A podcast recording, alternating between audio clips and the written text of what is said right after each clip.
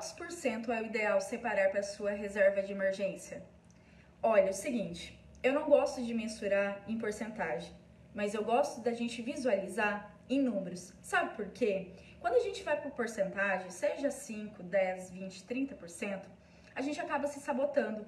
Porque nós vamos pegar um valor, vamos supor, 100 reais.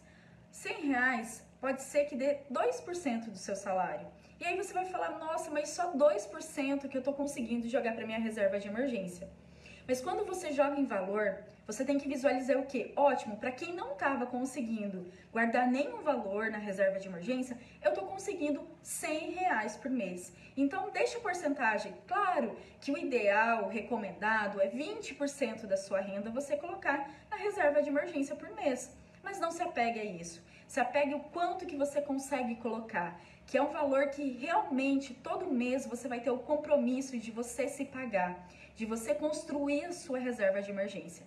Esse, essa é a porcentagem mais importante que tem. É esse compromisso de você fazer com você mesmo, de você conseguir colocar 200, 300, 500, mil reais.